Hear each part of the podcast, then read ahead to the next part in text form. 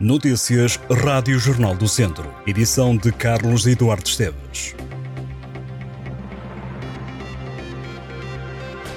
Foram detidas 20 pessoas, realizadas 60 buscas em entidades públicas e privadas numa investigação por falsificação de análises de água destinada ao consumo humano. Houve buscas a decorrer em Viseu. Além de Viseu, as autoridades efetuaram buscas em Aveiro, Braga, Bragança, Coimbra, Guarda, Lisboa, Porto e Vila Real. Diz a Polícia Judiciária que a Operação Gota d'Água tem por objeto a atividade fraudulenta de um laboratório responsável pela colheita e análise de águas destinadas a consumo humano, águas residuais, balneares, piscinas, captações, ribeiras, furos e poços. Em causa estão crimes de abuso de poder, falsidade informática, falsificação de documento agravado, associação criminosa, prevaricação, propagação de doença e falsificação de receituário.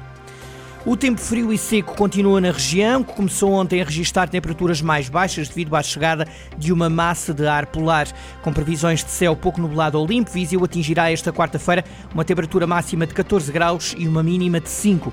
As temperaturas mínimas da região vão variar entre os 2 graus em Penedônio e São João da Pesqueira e os 9 graus em Mortágua. Amanhã, quinta-feira, o IPMA prevê períodos de nuvens altas na região, com visível a registrar 13 graus de máxima e 6 graus de mínima.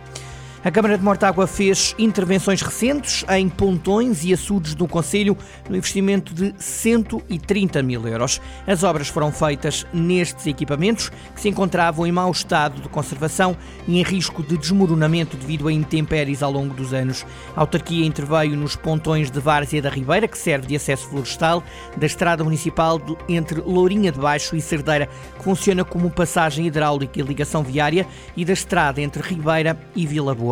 As várias intervenções foram executadas durante o último verão, aproveitando a diminuição do caudal das ribeiras naqueles pontões. A Câmara de Penalva do Castelo entregou recentemente aparelhos de teleassistência com botão SOS a idosos do Conselho, com a colaboração da GNR. Os dispositivos foram entregues a séniores que estão em situação de risco, vulnerabilidade, isolamento ou sem retaguarda familiar. Os dispositivos dispõem de um botão que, quando pressionado durante 3 segundos, aciona uma chamada para a sala de situação da GNR. Em caso de queda, o acionamento é imediato. O aparelho pode ser utilizado quando o idoso sinta em perigo ou esteja em situação de doença súbita, queda ou crime. Em caso de inativação, ao fim de 12 horas ou mais, a GNR contacta a pessoa para perceber se há necessidade de acionar meios de socorro. A autarquia de Penalvo do Castelo explica que o objetivo é retardar a institucionalização de idosos mais vulneráveis, contribuindo para o reforço da segurança e bem-estar dos séniores. O Castro Daire está sem treinador. Ricardo Duarte, conhecido por Mangualde no futebol, deixou o clube depois da derrota em Ferreira Daves por 2-1 na 11ª jornada da Divisão de Honra da Associação de Futebol de Viseu. Após o jogo, a equipa técnica pediu uma reunião com a direção do clube. Ao Jornal do Centro, Ricardo Duarte confirma que a decisão de reunir partiu de treinadores e equipa técnica e que foi tomada a pensar no bem do clube. O técnico deixou o Castro Daire em sétimo lugar, a 10 pontos do líder Sinfãs. No percurso feito no campeonato, contam-se seis vitórias, dois empates e três derrotas. A derrota mais recente foi consentida em Ferreira Daves, mas mais do que perder, o técnico confessa ao Jornal do Centro que sentiu que as ideias da equipa técnica já não estavam a passar para os jogadores. A saída aconteceu, revela, a pensar no futuro da equipa. Ricardo Duarte confia que ainda há tempo para os castrenses voltarem a ocupar os primeiros lugares da divisão de honra. Por agora, o técnico diz que vai fazer uma pausa no futebol. O nadador do Académico de Viseu, Tomás Souza, venceu a medalha de ouro do torneio de nadador completo que decorreu em Estarreja. O academista foi o melhor no conjunto de cinco provas obrigatórias que definem o melhor nadador do torneio.